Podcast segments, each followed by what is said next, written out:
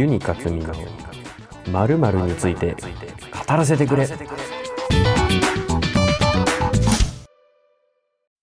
えー、皆さんこんにちは。ユニカツミです。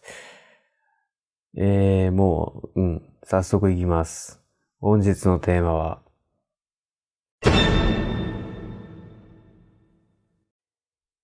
宇宙戦艦ヤマト2205新たなる旅立ち交渉スター社について語らせてくれ。はい。うん。えー皆さんご覧になったでしょうか？えー、ヤマト2205交渉スター社。えー私はですね、えーちょっと公開日の、え夕方ぐらいの会に、新宿のピカデリーにですね、え行って、まあ見てきたわけなんですが、えーよかったよね。え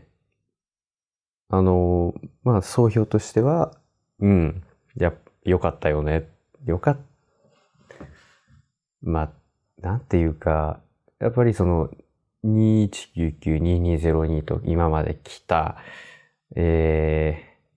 ー、流れをちゃんと組みつつ、で、旧作の要素を入れつつ、で、今後の話題に進みつつ、うん、非常にテンポも良く、これ前章と一緒だけども、非常にテンポも良く、ああ、満点じゃない？ああ。いや、本当に素晴らしかったですね。あの、ちょっと得点が変わる2週目、3週目とこう、まあ1週間おきに、まあ行こうかなとは思ってるんですが、まあとりあえずまず、この間見てきましたよっていうことで、まあちょっと1日経ってやっと録音できてるんですが、まあちょっと落ち着かなきゃいけなかったんでね。うん。落ち着かないと多分何言ってるか、いつも何言ってるか変わんないのに、いつも以上にわかんなくなっちゃうんで。ええ。で、えっ、と、さすがにね、公開して間もないので、あえっと、まあ、2週間ぐらいは、えっと、ネタバレになりそうなところには、あの、不正字じゃない、なんて言うんですか、この、みたいな音を入れるので、えっと、とりあえずネタバレ対策版としてはそういう風にしようかななんて思ってます。うん。で、まあ一週間おきにしか行かない理由っていうのは、まあ個人的には、あの、皆さんに得点行き渡ってほしいので、一人で2部3部もね、同じの持っててもしょうがないんでね、メルダースに2、3枚持っててもしょうがないんで、っていうのがあるので、えっと、2回目は、えっと、1週間空けてから行こうと思ってます。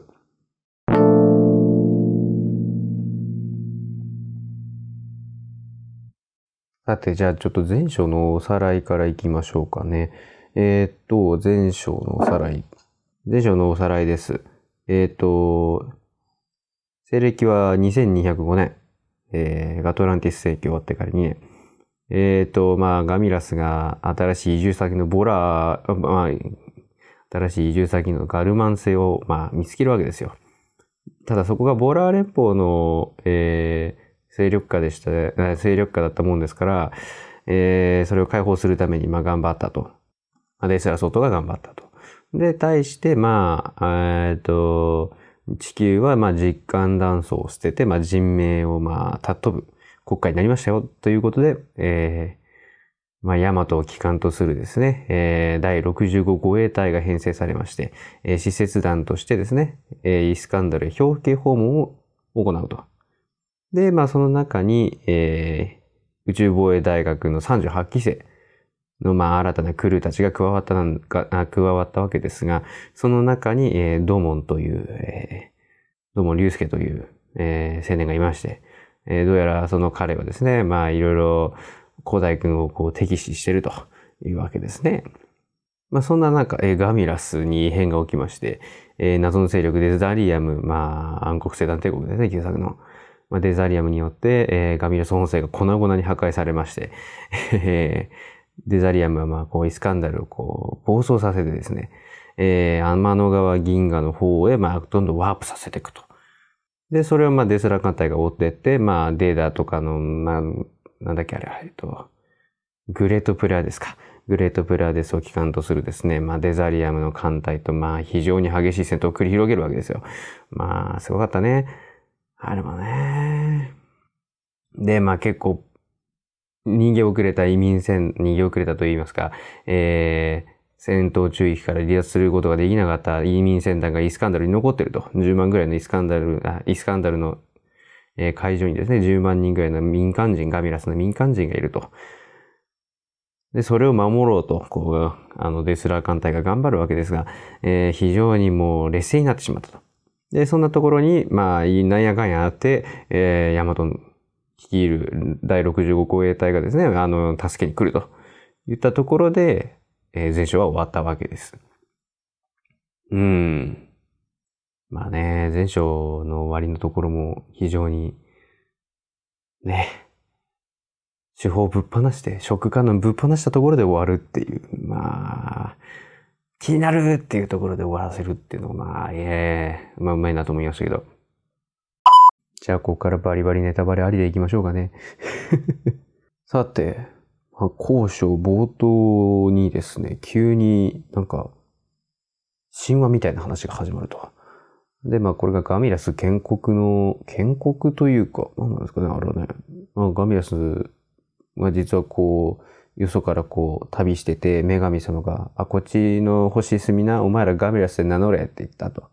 いうような神話が流れてきてですね。まあ、なんとなく、ニーアオートマタとかそういうのの2周目を思い出したわけですが、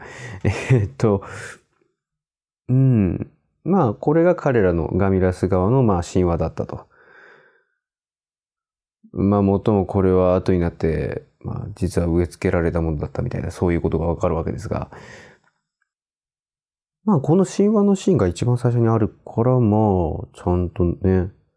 後から、え、イスカンダルクソ野郎じゃんっていうのがわかるんですけど、まあ、まあまあまあまあまあ。で、まあ、うまいこと、まあそのシーンの後、うまいこと、こう、ヤマト艦隊がですね、こう、ヤマトがなんか、全部の火器をこう一斉射して、あなんかデザリアム艦隊は、あの、あちけってやったというところがあったりとかしてですね、まあ、まあ、退けるわけですよね。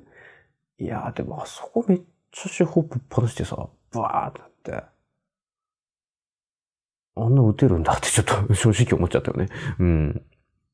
ショックカノン曲げられる設定まだあったんだみたいなね。うん、あ？あれ？ハドカードリ時代だったっけ？うん、まあ、ちょっといいや、忘れちゃった。えっ、ー、と、で、まあ、その後、あれですね。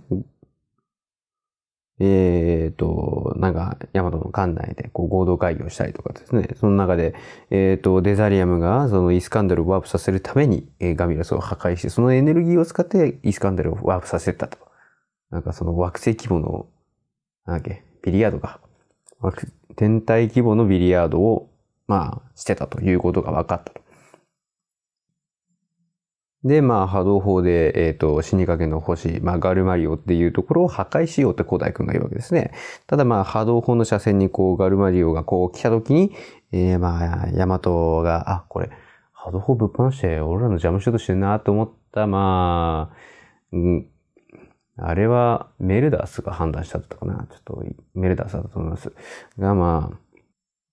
イスカンダルをこう移動させて、こう車線上にこう来るようにして。ああ、もうね、これなんかもさ、ノイズ、このノイズはとかなんか言ってたけど、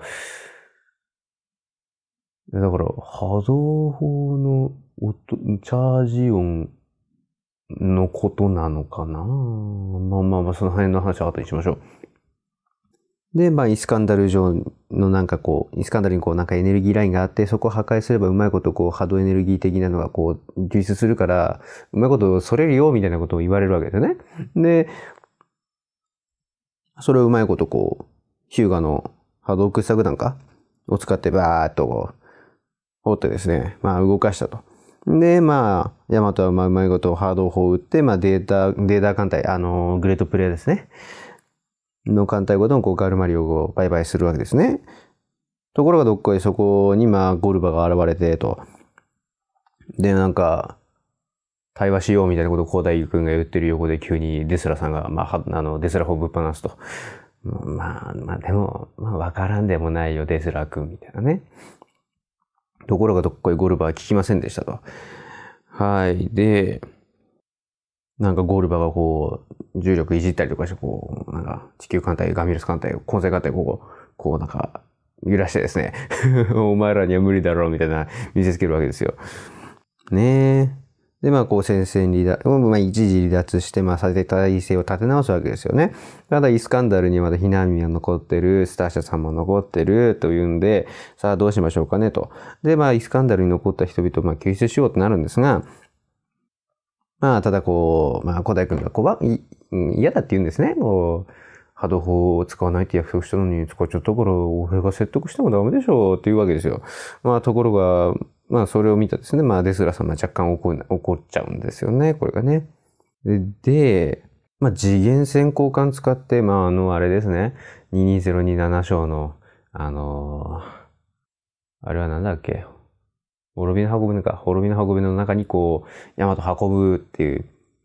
あのな、あの時に使ったやつを使って、あの移民船団をこう、外に出そうとするわけですが、まあ、うまいこと言ったんだけども、1回はうまくいったんだけども、えー、空間成功中のですね、えー、2号艇、あの、ハイニーが乗ってたやつが、あの、ゴルバに捕まってですね、まあ、うまくいかなくなっちゃったと。で、まあ、ゴールバの兄弟法からね、えー、こう、移民センターに向けられると。で、それでまあ、どうしようかどうしようかってなってた時にもう、ここでドモン君が判断するのがね、いいよねって思うけど、まあ、ドモン君が波動防壁使って、そらすしかないっしょ、みたいなこと言って。で、まあ、それにこう、追随するように、こう、ヒューガとノイ、ノイデウスーラじゃない。ノイデウスーラじゃない。デウスーラ三世がこう、まあ、立ちはだかると。で、その後急にね、まあ、スター社のでっかいのが出てくるって。真実伝えますつってああ、拡大投影ってこういうことかな、みたいなね。で、まあその後スターシャさんがまあサンクテルにまあ連れてってくれるわけですけど、まさかのね、イスカンダル、そういうことっていう。ね、イスカンダルの救済っていうのは実はその、現世の存在をこう消し去って、で、代わりにこう、標本みたいに記憶を永遠に保存することだと。で、そのための奴隷がガミラスだったと。ねえ。で、ガミラスっていうのは古代のイスカンダル語でガルマンの人猿。ええー、って。ねえ、実はガミラスの寿命が短いのも、実はその、もともとガミラスはそういう環境じゃなかったところを、あの、ガル、ガミラス、ガミラス星が、そういう環境じゃなかったところを、あの、ガルマン星の皆さん、の、こう、エレメントを使って無理やり再生したからであって、まあ、うまいこと、生きら、その星でしか生きられないっていうように、な民族をまあ、イスカンダルが見つけて、で、そそれを奴隷として作り上げたと。で、それでもまあ、私を救いますか？救いますかだったかな？救いますかだったかな？うん。で、まあ、スターシャが問うと。まあ、ただ結局いろいろあって、まあ、こう、逃げますよ、みたいな、その、ね、あの、戦闘中域から離脱させてください、みたいなことを、あただこ言ったにも、ね、交渉したにもかかわらずね、まあ、デスラーさんがね、まあ、やっぱ、スタシャさんへの愛は変わらなかったということで、まあ、デウスラ三世ごとね、ゴールバにこう、突撃して、まあ、撃てというわけですよ。で、まあ波動砲を古代君撃とうとするんだけど、まあドモン君がそれを止めると。で、全員助ける方法があるんだって言って。で、まあドモン、ドモン率いる38期生と、えっ、と、あとヤブと古代か。がまさかのコスモハウンドでねえ、クリスタルパレスに行って、スターシャーとユーリーシャーをまあ、で、助け出して、えー、まあ、イスカンダルを自爆させてと。で、ゴルバも飲み込まれて死ぬと。あ、その前にあれか。波動作団が破裂するのか。で、まあ、今回の戦いは終わりましたよと。ただ、その地下のサンクテルがなくなったことによって、まあ、えー、スター社と、まあ、ユリ社と、まあ、こう、光になって消えましたよと。彼女たちは、まあ、もともとね、記憶庫の中の、まあ、ある種標本の一つだったわけで。で、ところが、その、えっ、ー、と、スター社と、守る兄さんの間の子供のサー社は残りましたよ、というんで、まあ、終わるわけですね。まあ、エンドロールなどにもちょっとあるわけですが。まあ、だからね、メインの話の筋としては、まあ、やっぱ新たなる旅立ちなんですよね、多分ね。多分ね、っていうか、ほぼほぼ。ただ、その、例えばスター社が、やめてっていうところが、だからその、ゴルバ突っ込む前だったりとか、ね、そこあの波動を止めるのもだって、ドモン君だし。でもやっぱりそのメインの筋となるところの、なんていうか、デスラーの、だからそのスター社に対する愛は、まあ、見えちゃんと引き継がれてるわけで。ただその、ね、3の要素とかいろいろ混ぜてきて大丈夫かなと思ったんだけども、意外と大丈夫だったね。意外とっていうかでも、うまいことを全部こう整合性を持たせて合致させたっていうところは非常に手あの手法がうまいなと思いましたね。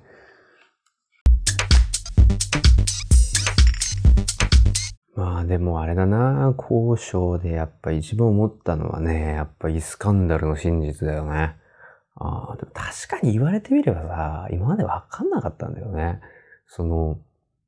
そもそも確かにヤマトっていうものの根底にあるイスカンダルはなぜ地球を助けてくれたのかっていう。ね、なんで放射能除去装置なんかくれたのかって。まあ、まあ、コスモクリーナ D じゃないですけど、まあ、あと、コスモリバースシステムか。ある種食材の気持ちがあったっていうことでしょ？あれ。でもさ、結局だから、もし昔のイスカンダル主義がそのまま残っていたとしたら、地球も最終的にはね、破壊される運命にあったわけで。ねえ。でもとにかくその、ヤマトの話の根底にある部分の理由付け、説明をちゃんとしたヤマトシリーズ初の作品だよね、これね。まあだ、本当一つの答えだよね。うん。なんか明かされますみたいなことなんか、事前のインタビューで福井さんかなんかが言ってた、あの、シリーズ構成の脚本の福井さんが言ってた気がするけども、本当にね、そうなったなっていう。そうか。なんというか、そのスター社さんの思ってたんと違うってんで、ちょっと、デスラさんがね、拡大生活しちゃった、拡大政策しちゃって。で、だからそれを、そのメッセンジャーとして届けるための、あれとして、えー、ユリーシャ、サーシャを、まあ、呼び戻したみたいな、そういうことだったよね。だから、その、どっちかっていうと彼女たちは、まあちょっと若い存在というか、未熟な感じがすると。そうだよね。ユリシャ結構さ、なんか29の時もなんか子供っぽいっていうか、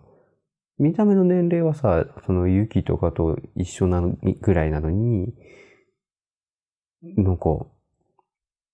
やたら子供っぽい言動多いな、みたいな。うん。だからその、299の中でさ、ほら、肉体戻る前はほら、ゆりあちゃんの中入ってたでしょ？三崎ゆりあちゃんの中に入ってたから、まあ、それで変な風にならないようにっていうんでそういう設定なのかなとか思ってたけど、そうか。肉体を得てから期間が短いからそういう思考能力とかがまだない、そんなにないんだっていう、ちゃんと後から理由付けをしたっていうのは、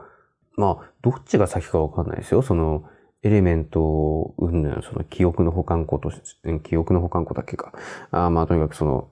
知的生命体の文明とか英知とかそういうのの保管庫としてのサンクテルっていうものの設定があって、あ、でもこれユリシャのやつにも使えるじゃんってなったのか、どっちが先なのかわかんないけども、まあでもその2199から確かにその、イスカンダル人って、要はその崇拝の対象なわけじゃないですか。崇拝される側の人間が、なんでこんなにあの、まあ、第三第三工場、工場だっけ？ちょっと忘れたけど、とはいえ、なんでこんなにこう、おちゃらけたというか、あの、茶目っ気のあるというか、子供っぽい感じのもので許されるのかっていうのはちょっと確かに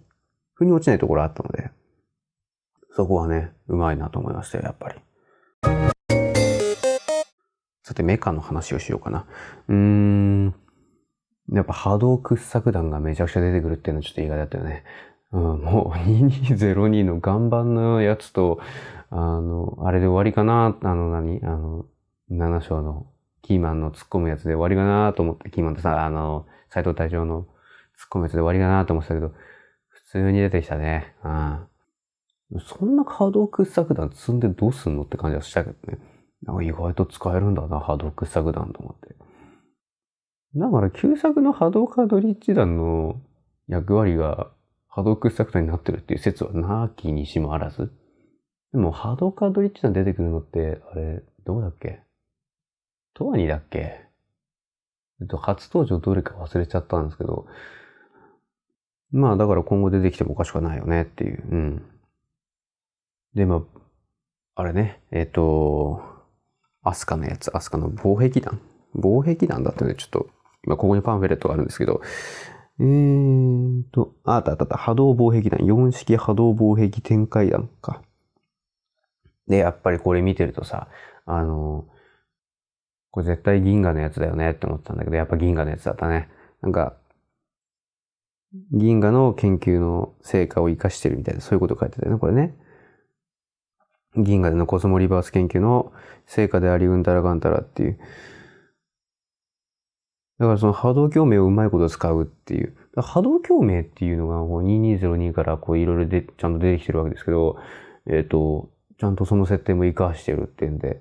で、まあ、復活編のバリアミサイルと違うのは、その、コスモリバースのまあ複雑物質というか まあ、うまいこと使えますよっていうのの、まあ、実験の成果だよっていうんで。で、だからコスモリバースなしでもこれができるようになったっていうのは、やっぱ地球の科学。まあまあ、真田さんいるんでね、地球にはね。うん、何でもできますよ。うん。で、この波動防壁弾が、ね、めっちゃ活躍するしさ。で、あと、アスカからこう、ヤマト、これヤマトがあの、なんだっけか、波動砲ぶっ放して、全部でエネルギーなくなっちゃったって時に、こう、上からアスカが来て、こうエネルギーが分け与えたりとかさ。うん、まあ、そういうところでも使えるんだと思って。まあ、だいぶ科学も地球つく進んだよねっていう。まあ、ガメラス技術提供とかね、技術提携っていうか、まあ、技術連携かな、言い方としては。いろいろやったりとかしてるから、その成果があるんだろうなって思いますよね。うん。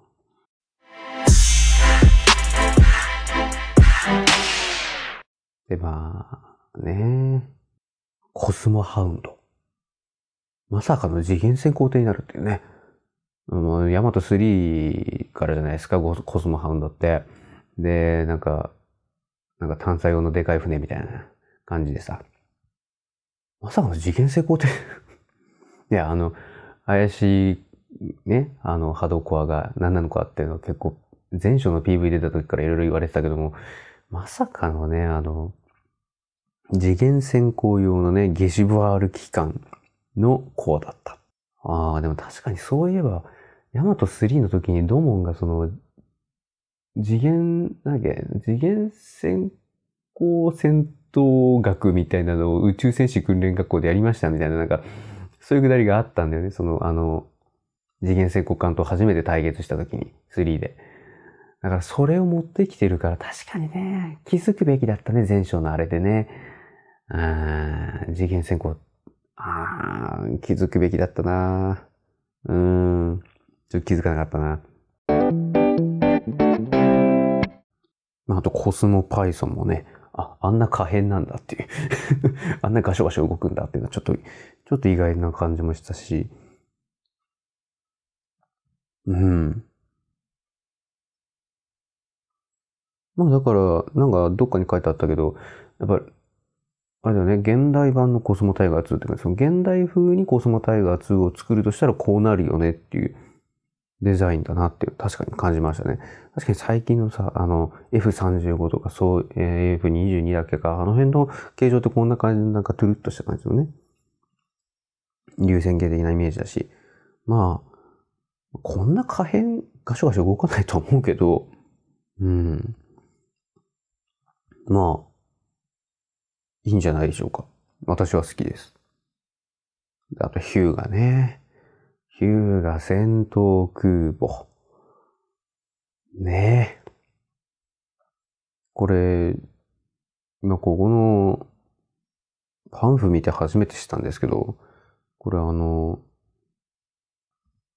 第4甲板には直接左舷シリンダーから直高速連続射出可能な発射口を備えると、これ、確かあれですよね、あの、アンドロメダ空母型のあの上のとこからバシャバシャ出てた、あれと同じ機構がここにあるって言ってるんですよね、多分これね。いや、すごいよね、それって。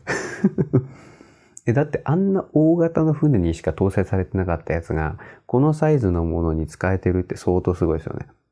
まあ、真田さんが一番すごいんだけどね、結局ね。うん。でも結局、アスカにしろ、ヒューガにしろ、そのドレッドの時、大量に余ったドレッドの時を改造して、まあ、作ったっていうところがね、非常にいいよね。やっぱその2202で、まあ、不満の一つって言っちゃいけないけど、2で出てきた、あの、空母型、なんだっけ、主力空母か。出てこないのなんでだよっていうのがあって、で、結構言われてたけど、それがね、まあちゃんと出てきて、しかもこれ PS 版でしょ？ヒューガーのやつって。PS 版の暗黒星団のやつだっけか。ちょっと忘れちゃったけど、あれに出てくるやつと一緒の、あれを元にしたデザインなのかな？ちょっとわかんないけど、ちゃんと戦闘空母ならこれぐらいにしようって玉森さんが言ったって。素晴らしいですね。いや、だから本当もうヒューが結構私好きで、まあもともと真田さんが好きなんだよね。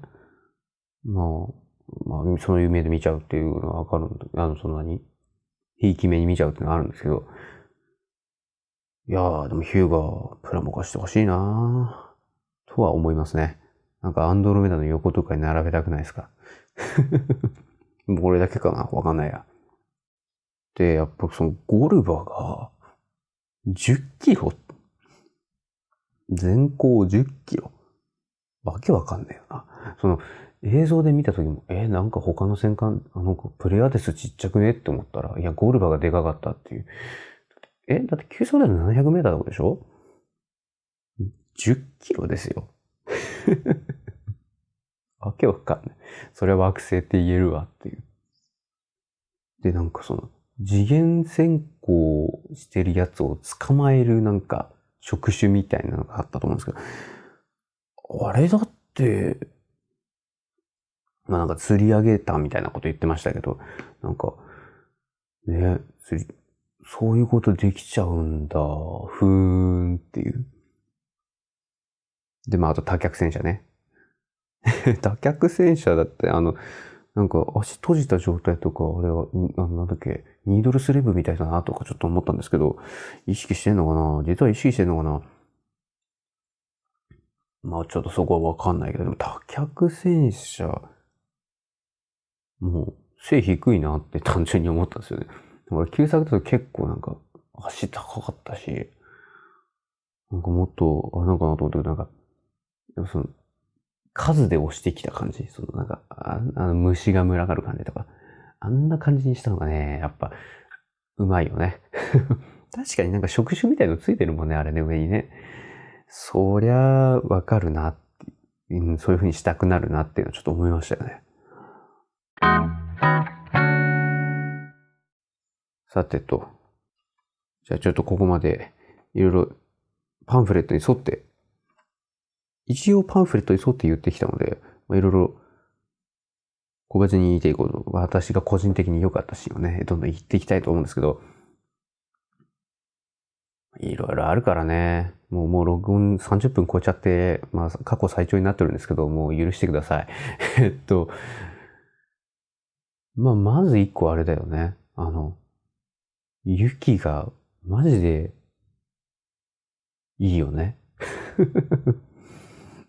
えっとね、えっと、どこで思ったかっつうと、やっぱあそこだよね、あの、波動砲ぶっ放してヤマトエネルギーなくなっちゃって、俺のせいで、俺のせいでっていつもの古代君いつもなるやつ。俺のせいでってなったやつ。の時に上からアスカが来てエネルギー上げてって時に、あの、ゆきさんがさ、ほら、ちょっとセリフちゃんとしたの忘れちゃったけど、しっかりしろみたいなこと言ったじゃないですか。しっかりしろ、古代、古代進むだっけな。なんかそんな、そんなこと言った気がするんですよ。知った激励じゃないけど、そんな感じでシャキッとしろみたいなこと言うじゃないですか。やっぱその2205前章からもうなんか言われてるけど、やっぱりユキのイケメン度が上がってる？うん。てか本当にさ、あそこ見た時にさ、あ、小細くんいい嫁さんもらったなと思ったんですよね。まだ結婚してないけど。うん。いい加減結婚しろってね。だからなんかね、2199の時って結構ユキって、まあ、結構女の子女の子してたっていうか、まあ、まあそこまでじゃないけど、なんていうか、明らかに2205、まあ2199の終わりの方もそうだけど、その、何記憶戻ってからの方もそうだけど、あの、高次元世界のね、強い女性になったよね。なんていうかその、現代の女性って感じがすごいするようになったよね。なんていうかその、言ってしまえば、その、まもともとそれはゆきさん強い人間ですよ。割と。原作からね。だけど、リメイクシリーズのゆきさんって、その、古代くんを支えるっていう、そのなんか一歩引いた立場じゃなくて、もう対等な立場になろうとしてるっていうか、なってる？今回の件に関しても。その、現代の女性っていう、その現代の男女のその、あアベックって、アベックって言い方よくない、その、男女のパートナー、パートナーっていう言い方するじゃないですか、最近って。で、それまさしくそ、あの、あ、今回合ってるなと思って、その、要は対等な立場っていうか、まあ、どっちかっていうと、まあ、若干今回の関してはちょっとゆきさんが上かなって感じがするけど、うん、あの、いや、その昭和の夫婦像じゃなくて、その令和、まあ、平成令和のこの夫婦像っていうのを、こう、ちゃんとリメイクシリーズ、特に2202以降は描き、えうまいこと描き出してるなっていう。で、そのシーンの、まあ、最たる例が、この、あの、アドホーぶっ放してエネルギーなくなったヤマトに対してこう、エネルギーをアスカが与えてるところだと思うんですよ。まあ、そのユキさんがその艦長になったっていうのが要因なのか、高次元世界に行ったっていうのが要因なのかわからないんですけども、とにかくその古代君を支えるっていうよりは、その、対等な立場で、その共に歩んでいく、真の意味で共に歩んでいくっていうのが、やっぱその見、見えた感じがね、私はいいなと思ったんですよね。あ本当いい嫁さんもらったなって思いました。うん。結婚してないんだけどね、まだ。いつまで言うんだ、これってね。ほら、なんか、えっと、前章、前章だったかなちょっと忘れちゃったけど、あの、前章か。前章で、あの古代くんが、あの、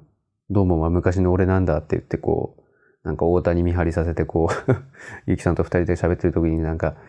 ゆきさんの指輪がね、ちゃんと光るシーンがあって、ああ、この二人のちゃんと、なんだろう、恋人っていうよりはもう、だからその、パートナーっていう、うん、言葉がやっぱ合うんだろうなっていうのがやっぱ思ってて、だあの辺から結構垣間見えてたなってやっぱり思いましたね。その、制作人のその、古代とユキの描き方は、やっぱその、これからの、あの、夫婦のあり方を描きたいなっていう感じが、で、進めていったんだろうなっていうのがすごい垣間見えたなと思いました。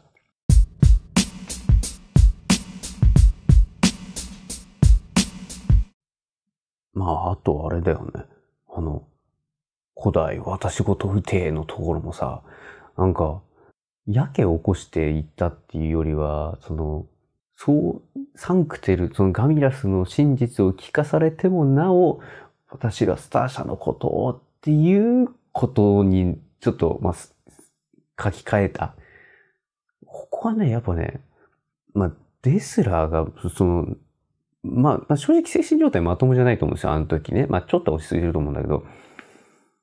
でも、なんだろう。あんだけ言われて、お前ら家畜にするために呼んだんだぜみたいなこと言われて、もうなお、やっぱ私はスター社がっていう。いや、その2202の愛のテーマがさ、また続いてるなって感じもするけど、でもぶっちゃけね、そんぐらいやってくれた方がいいなっていう、その愛をテーマに主軸にやってもらってもいいなっていうのその2202結構私好きなんで、その愛がテーマになってくるのはやっぱね、強いよねって思うよね。あの、そういう意味では、あの、冒頭のあの、ライデンが、こう、とか、ライデンがこう、ちっちゃい子供たちによく頑張ったな、こう、やるとことか、あの、ヒルデがこう、頑張ってこう、献身的にやってるところね。ああいうところとかもさ、結局その、無償の愛っていうかさ、その結局、愛だよねっていう 支え合うっていうのも結局他人を思いやるっていう、それはある種の愛情だし、ねほら、あの、ヒルで言われるじゃないですか、そのザルズ人の、ね、あんたらを滅ぼしたとガミラスは。だけどそのガミラスが滅ぼされて、あんたが頑張ってる姿見てどう思ったらいいんだみたいなこと言って、そんな関係ないし、ヒルとかこう言って、私にお父さんが二人いますみたいなこと言って、まあ、あの、もうね、本当ヒルデがね、本当ヒルデいい子だよね。なんでこんな出番なかったんだろうっていう。本当もうちょっと出番上げてくださいよって感じでしたよね。うん、なんかデスラどっか行っちゃったけど。だから結局デスラも、まあ、やけ起こしてってのもあるけど、そのね、いきなり波動、デスラをぶっ放したりとかあるけど、結局だからスター社への愛は変わらないっていう、その、その辺とかさ、あるわけじゃん。あの、旧作よりもそれはさらに強くなってるわけじゃん。もう旧作も本当にもうやけ起こしてるから 一回落ち着いて紳士的な対応を取るかと思いきや、ああ、やっぱ無理だわ。俺あいつムカつくわ。つっていくわけじゃん。やけを起こしたっていうか、ちゃんと考えた上でのやけというか、その考えて、いろいろ言われて打ちのめされたけど、結局、それでも私は彼女のことを助けなければ、バーンで、その前にだから古代大したことねえじゃん、みたいな。なんでキーマンこいつ信用したんだ、みたいなパートがあって。まあ結局コースモハンで助けに行くわけだけど。うーん。いや、本当にね。だからデスラーの動き方、描き方、そのスター社との決別、決別っていうかそのお別れをちゃんと、そのなんか、旧作はその絶望的な別れ方しかしないんじゃん。ねあの、だってそうでしょ？だってですらね、守る兄さんに取られちゃってるし。で、守る兄さんと、あの、まだ生まれたばっかのサシャをは助かったけど、イスカンダル自爆させるじゃないですか。ね、スターシャがさ、あの、旧作ではさ、自分だけ残って。で、ゴールバがこう、降下してきたところでボチッとしてバーンってなるでしょ。で、それで、あーってなるわけじゃないですか、デスラさんがね。そうしなかったのは偉いよね。その、やっぱ福井さん、あの、脚本の福井さんがちょっと前言ってたけど、ね、ほら、ドモンとアゲハが死ぬでしょ ?3 で。無意味にまあ、無意味って言っちゃいけないけど、でも、殺す必要があったのかっていう展開が結構多いじゃないですか。あの、トワニの守る兄さんとかね。あれはもう、俺も無事切れだよ。だって始まって早々さ、守る兄さんが、俺は身代わりになりますみたいなさ。はぁみたいな。お兄さん、俺死ぬ意味なかったろつって。だからそういうのもあったから、ちゃんとだから、レスラーがちゃんとスター社とお別れできたっていう意味では、本当に2205のあの最後の光でおさらばするシーン、こうね、ハグしようとして、まあ、切れくっていうあのシーンとかも、ちゃんとお別れができたのは本当に偉い。偉いというか、ちゃんとお別れをさせたのが偉い。と思う、制作陣は。だからレスラもちゃんとこれで、ね、あの、気持ちの整理がつくし、で、多分、あの、ガルマン製の双子星、絶対あれ、まあ、スター社って名前つけるでしょ？旧作通りだと。それに重みが増すわけよ。うまいよね。ああ。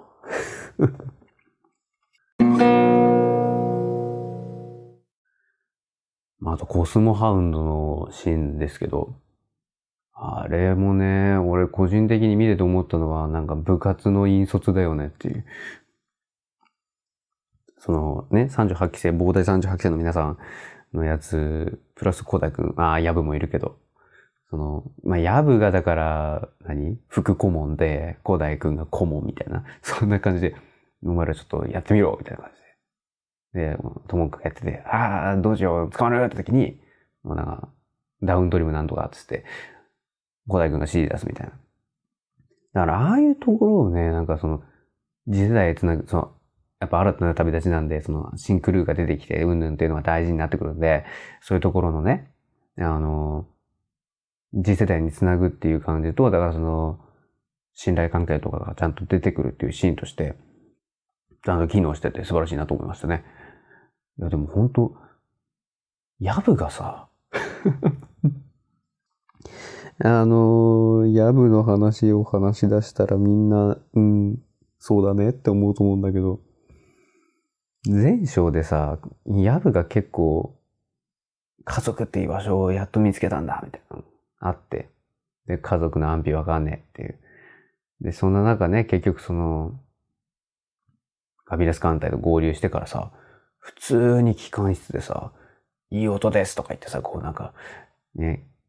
機関室に戻ってこうやったりとかさ。やっぱ結局、ヤブって2199の時もなんか、ニミさんにそそのかされて、そそのかされてって言い方良くないかもしれないけど、なんか反乱に参加した人じゃないですか。そのヤブが、ねえ、なんかもうちょっと、なんかあんのかなみたいな終わり方したじゃないですか、2199の時も。で、2202でもなんか、最終決戦の時には出てきたけど、チラッと。それが何もなかったでしょ。で、そしたらね、2205でまさか再登場でさ、でしかもなんか、ねえ、なんか針のむしろだ、みたいなことをさ、なんか言われたりとかしてたけど、でも結局そのシンクルーのみんなとかと、こうちゃんとね、信頼関係も築けたし、だからヤブの感情表現が結構こうなんかメインになってるパート多かったじゃないですか。そのヤブがやっと見つけた場所がなくなっちゃったみたいな、その感情爆発させるシーンとかさ、そのヤブだからこそ出せる味っつうかさ、そういうのがあってさ。まあだから結局その2199から6年経ってるわけじゃないですか、劇中の中では。まあ本、で、6年経ってさ、結局その、なんていうか、どこ行っても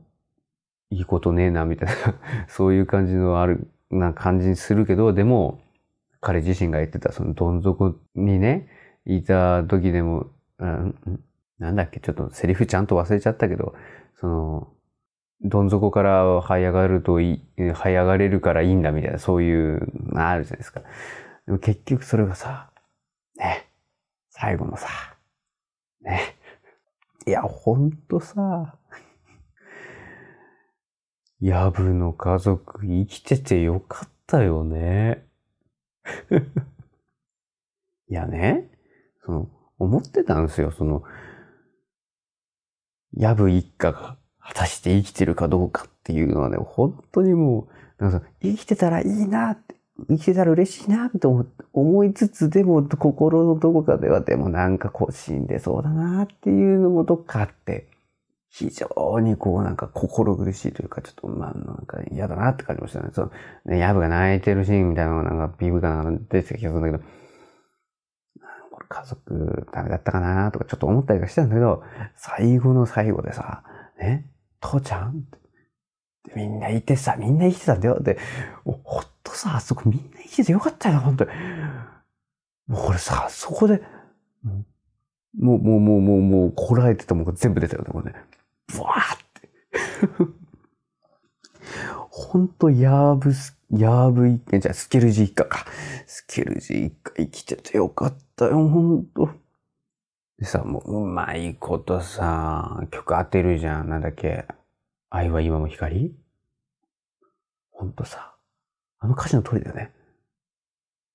悲しみの後ろでいつも、次は幸せが待ってる。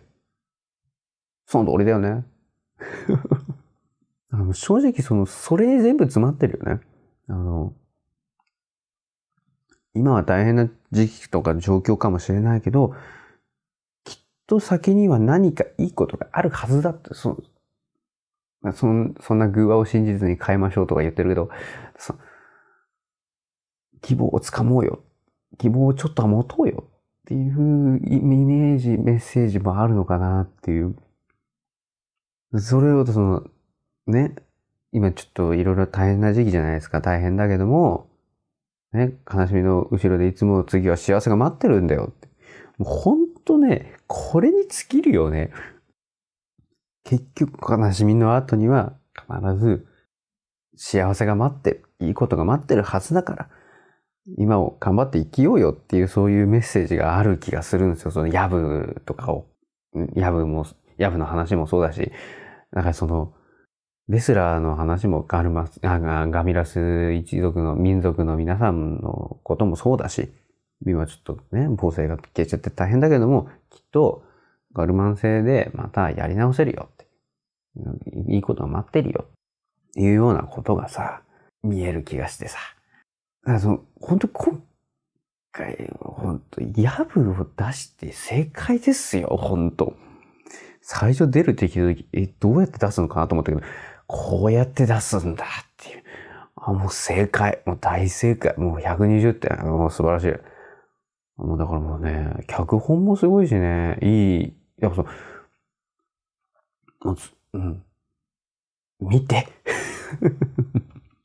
見てってか見たのかみんな。多分見たから聞いてくれてんだろうな。本当に2205はね、傑作ですよ、本当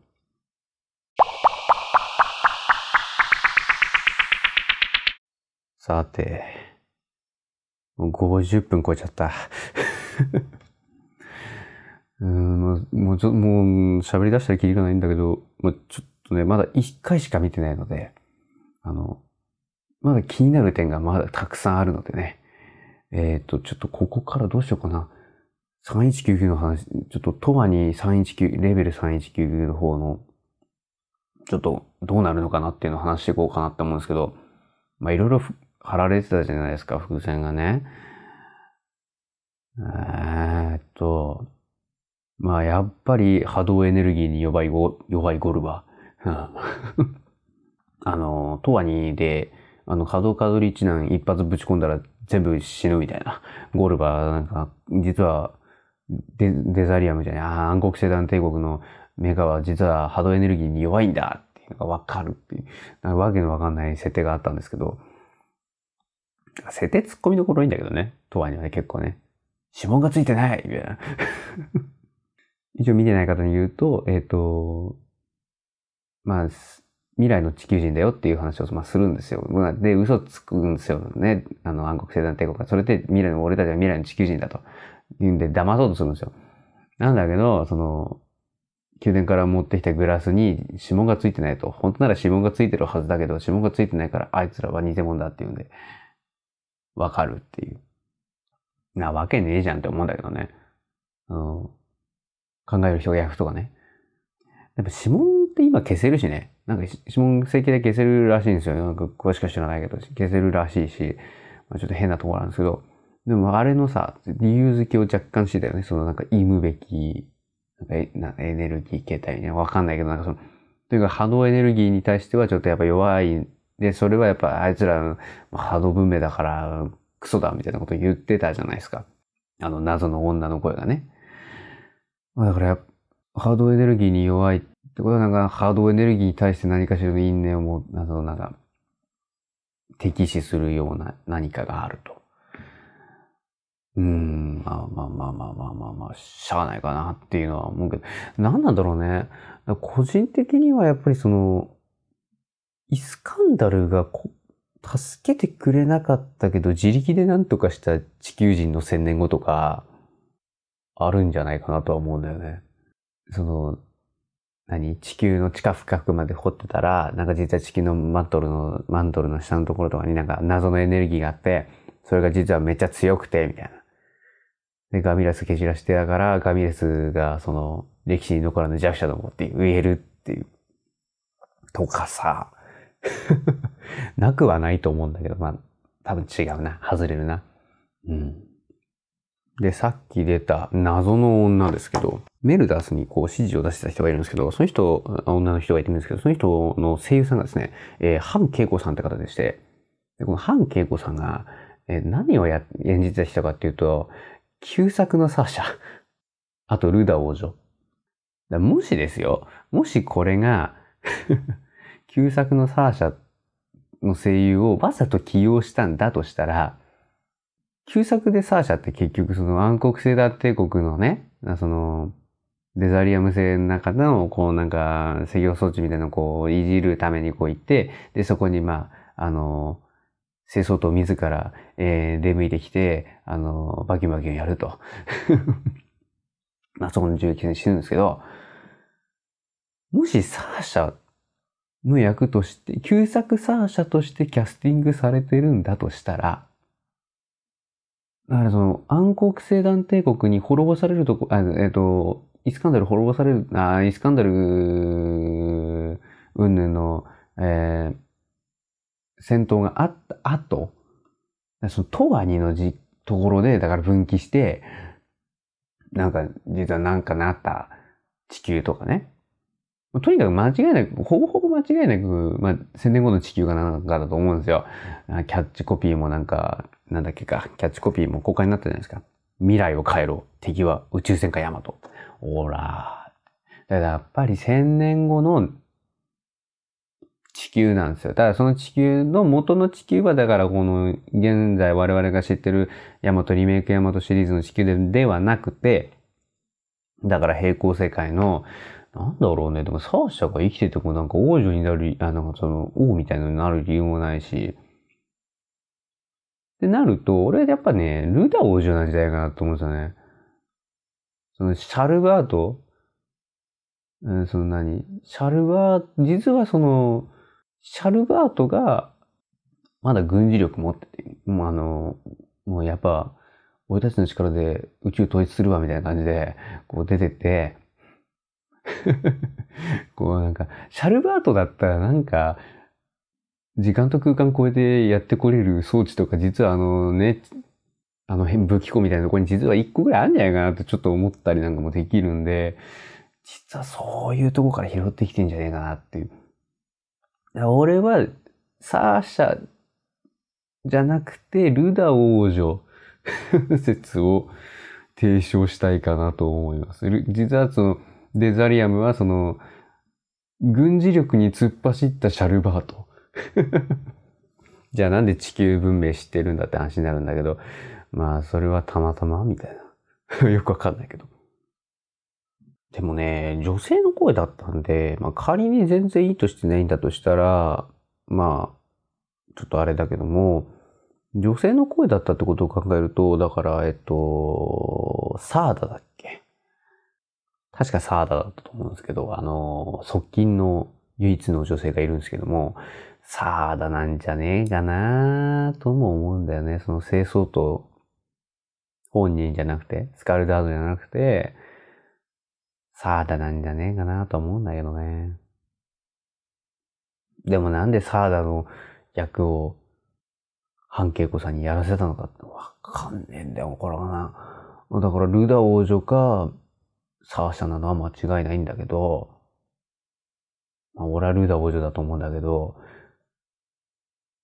うーん、どうだろうな。だから、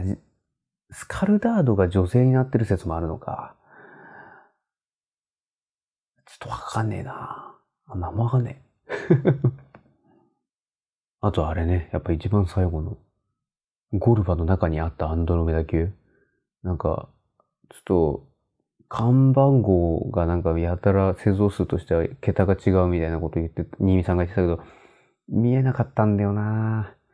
あちょっと泣いてたから、見えなかったんだけども、ちょっと2回目行くときに見たいんだけども、え、あ、あーくなんとかだった気がするんだよな、うん、名前がね。まあ、とにかくあのアンドロメダ級、だからあれも多分平行世界の地球と戦闘した後なんですよね、多分ね。だから平行世界で、だから、あれかな？平行世界では実はその白色彗星と戦ってたんじゃない、ガトランティスと戦ってたんじゃなくて、デザリアムと戦ってたとか。時間断層を使って。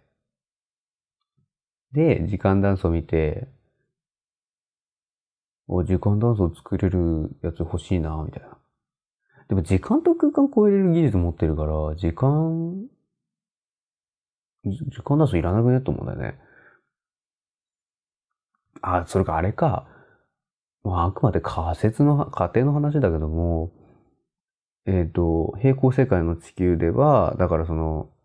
相手が暗黒星団帝国で、あデザリアムで、ガトランティじゃなくてデザリアムで、こう、めちゃくちゃ戦ってますと。で、地球が負けて、で、時間ダンスをゲットして、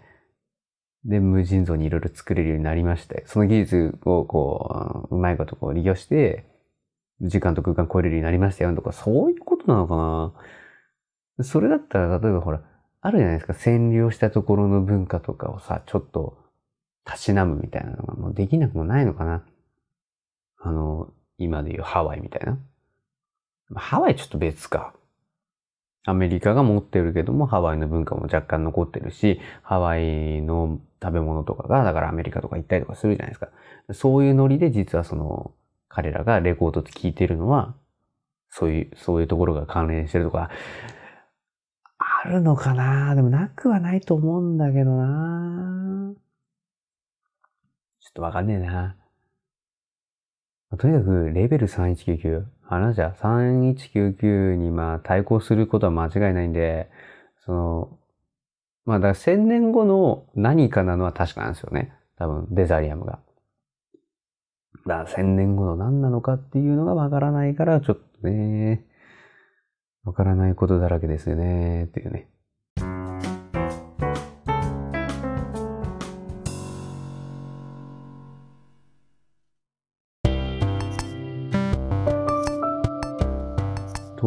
感じでいい加減終わりにしたいかなと思います。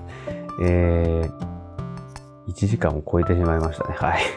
ちょっと最長なんですが、正直まだ全然喋れますんで、うん。でもね、やっぱ確認したい事柄もいろいろあるんで、やっぱ2回目をね、2週目に行きたいと思いますんで、えー、まあ、これ公開するときにはもしかしたらもう2週目見てるかもしれないけども、まあ、それで自分の言ってることがおかしいなっていうのに気づいたら、えっ、ー、と、説明欄で直し、あの、訂正入れますんで、えー、ご容赦ください。とにかく、2205皆さん楽しかったと思います。面白かったと思います。で、まあ、ヤマトでとわにレベル3199が、まあ、どうやら26話構成で 2クール分のやつでやるらしいので、いやー、楽しみですね。その辺を楽しみにしつつ、えー、これからもヤマトを見ていきたいなと思っております。うん、サントラも買ったんで、そのうちサントラの話もしたいな。うんまあ、とにかく、今日はこの辺で終わり、今回はこの辺で終わりにしたいと思います。今回もお聴きくださいありがとうございました。えー、今後もよろしくお願いいたします。えっと、まだ実はゴーストバスターズ見てないんで、ゴーストバスターズ見たら、まだその感想をベラベラ喋りたいと思うんで、その時はよろしくお願いします。以上、ユニ・カズミでした。